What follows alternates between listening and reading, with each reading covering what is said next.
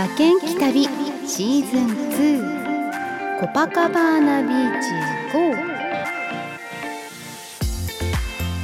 到着したリオデジャネイロのバスターミナルの熱気と実際の暑さでバテバテのリオ初日で、まあ、一瞬は不穏な空気に包まれましたが、はい、いやそこはもう本当やっぱりラテンパワーというかノリもいいし心優しい人々やそれから美しい場所を、まあ、実際にこう訪れたおかげで一つ強烈に心に残る場所になりました、えー、前回はねリオを暑いで押し切ってしまったんですが世界中の人々を引きつけて離さないその魅力ぜひご紹介したいなと思います、えー、まあ、バスターミナルではねリオの洗礼を受けたんですが無事にあの路線バスにも乗れて何事もなくはい。で目的地で降りてで目指す場所にも行けて、まあ、目指す宿にチェックインできてでそうですねあの2段ベッドが暑いっていうあの部屋なんですけど あの宿の周辺はあの安全で、まあ、散策したりでフラメンゴ海岸海岸っていうのがあの近くにあるのでそこを歩いたりまあ、スーパーでいろいろ値段チェックしたりとか、はい、できたんですが、あの、でもリオは観光客ほんとすごい多いんですけれども案内所も含めて割と個人で行くと情報収集しにくいなっていうのは思ったんですよね。両替所が探せなかったですし ATM も、まあ、私たちの持ってるカードが、まあ、カナダで作ったものだったんですけれども使えるところがなかったりとか、まあ、結構困ったんですよね。ちょっと週末に当たったっていうのもあったかもしれないんですがこう身動きが取れなくてちょっと苦労したなっていうのはありますね。ですが、まあ、そんな困った私たちを救ってくれたのがとある中級ホテルで、まあ、宿の周辺っていうのはあのこうきちんとしたホテルも何軒も建っていてだから観光客もその近辺は多いんですよね。でその一つにたまたま入ったんですがそここそこう案内所かと思うぐらいホテルの方が本当に親切にテキパキともう英語もすごく流暢で綺麗なんですけれどもいろいろと教えてくれてまず地図くれたんですよ。これ嬉しくなりました。あー地図があるって。はい。であと日本への電話のかけ方とかインターネットができる場所とか。そうで一番助かったのが両替をしてくれたんですよね、まあ、確かにレートはそんなに良くなかったと思うんですけれども、まあ、安全にできましたし。であとあのリオのこう市内観光ツアーみたいなのもあのやっててそれも申し込みができたんですよ。でバスもそのホテルから出発っていうので荷物も預かってくれるということでもう本当に至れり尽くせりで 宿泊もしてないのにねえほんと助かりました次に行く時は絶対あのホテルに泊まりたいなって思ってるんですがなんていうホテルだったかねちょっと忘れちゃったんですけど多分行けばわかると思います。泊まった宿の近くだったと記憶しているので。はい。であとあの地下鉄の乗り方も教えてくれたんですよね。そうだからあのリオにいる時は結構地下鉄もたくさん利用しました。とっても大きな街なので。で私たちの行きたかったコパカバーナビーチでもあのあそこも、まあ、ビーチとはいえ危険だから気をつけてきなさいっていう風にアドバイスもくれてそうあのガイドブックにもやっぱりそういうあの危険情報書いてあったのでちょっと迷ってたんですけれども安全対策まで教えてくれたので行くことに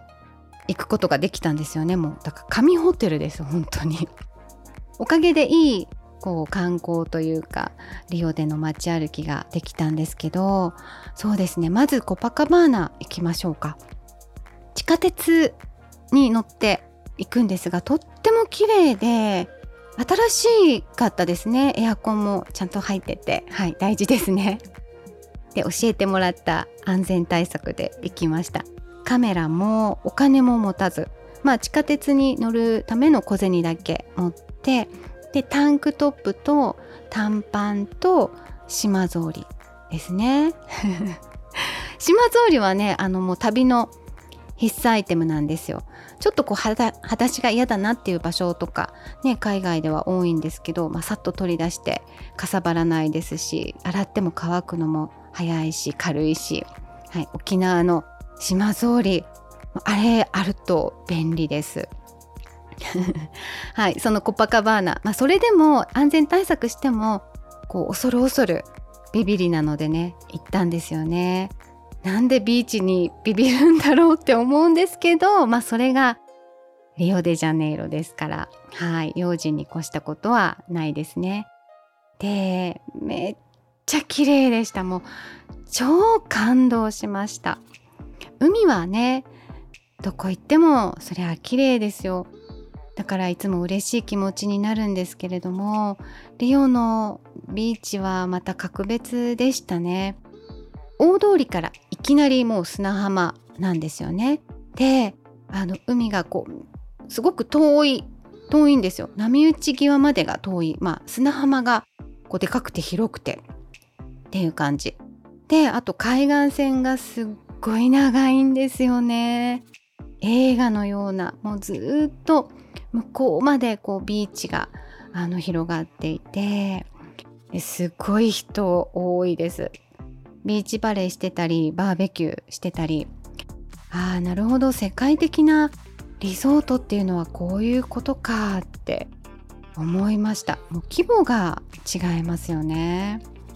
感動してこういう一釜で眺められたら素敵だなーって思いましたけどね。海の水を触って速攻で帰りました。もう人がこう近づいてきそうになったらこう遠巻きに足早に歩いて、はい、いやだってこうビーチでもあの銃を持ってる人がいるっていうことだったのでもちろんね実際はどうか分かりませんけれどもねビーチにそんなものを持ち込むなんてもうありえませんね。まあでも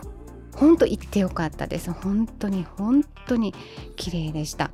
なのでまああの危ないって言いながらもすごくおすすめなので行ける時が来たらあのぜひ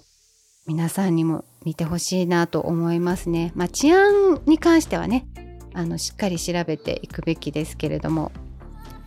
でリオは本当に観光して初めてこう好きになる場所でしたね。本当に行くと行くところ見るところ素敵なところがいっぱいあって、まあ、親切なねこの紙ホテルで申し込んだ市内ツアーもすごく良くて。リオは本当に大きい街なのでスポットがこう点在しているんですよね。だから効率よく回れるっていうのの意味でもあの市内ツアーはあのとてもいいかもしれません。最高に当たりのツアーで、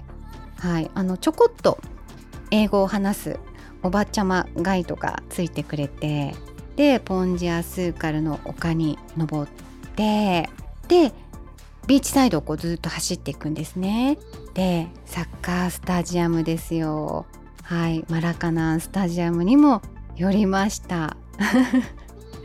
当然みたいに言ってますが私はちょっとサッカーのことはわからないのであの正直行った時もああそうなんだっていう感じではあったんですがあの夫が言うにはこうサッカーのブラジル代表のユニフォームとかワゴンみたいなもので売ってたんですよね。で、まあ、サッカーの国だしどこでも買えるだろうと思ってその時は買わなかったそうなんですね。でもその後もうそれと同じような値段では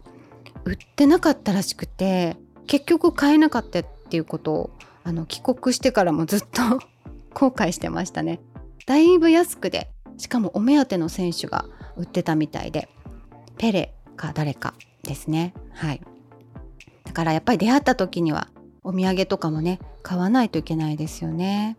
あとまあ教会見たり。でランチがコパカバーナ地区だったんですよね。バーベキューの buffet をいただきました。アサードっていうあの南米の肉料理があるんですけどこれおすすめです。もういろんなお肉が、まあ、ちょっとずつ食べられるんですけどいやー南米のお肉料理は豪快ですね。そして最後にコルコバードの丘登りました。710メートルの山の頂上に立つこの両手を広げたあのキリスト像です。あれを間近で見ることができました。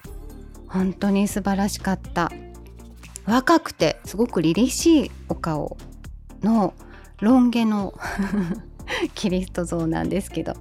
大きいですよ。カメラには収まりきれなくてもうみんな苦労してなんか撮ってましたね。正面から見ると分かりづらいんですけど後ろに回ってみるとちょっとこううつむいてるっていうのが分かるんですよ。このリオの街をこう見下ろしてる感じであ見守ってくれてるんだなーっていうのが分かってちょっとキュンとしますね後ろ姿。優しいなーっていう。でもすごい迫力ですよ。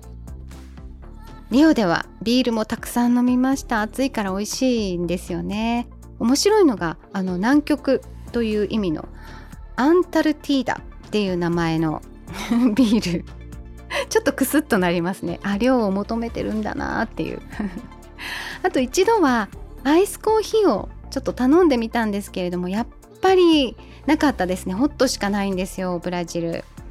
あのちっちゃいカップにエスプレッソで飲むのがあのブラジルの主流みたいですね。はいあのお砂糖を入れて飲むみたいですが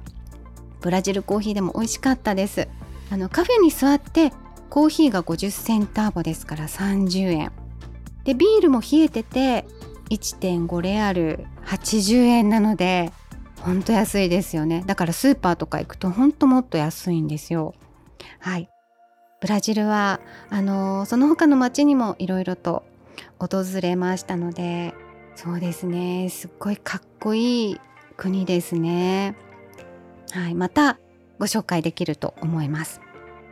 ということで今日も最後まで聞いてくださってありがとうございました。それではこの辺です。ご案内は高江須真紀子でした。制作はクリックボイス沖縄でした。